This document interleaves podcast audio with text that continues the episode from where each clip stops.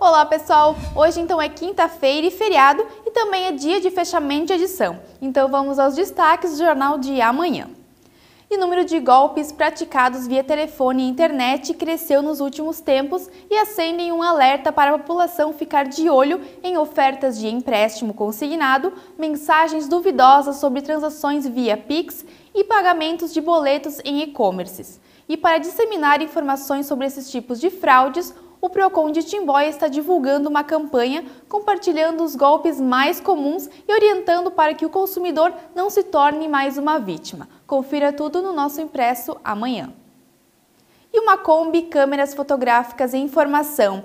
E assim surgiu o projeto Combina com Foto, uma sala de aula itinerante que percorre escolas levando conhecimento sobre fotografia aliado à conscientização e educação ambiental. A iniciativa é do professor, fotógrafo e artista visual Felipe Colvara e os detalhes você vê então na matéria central da nossa edição de amanhã.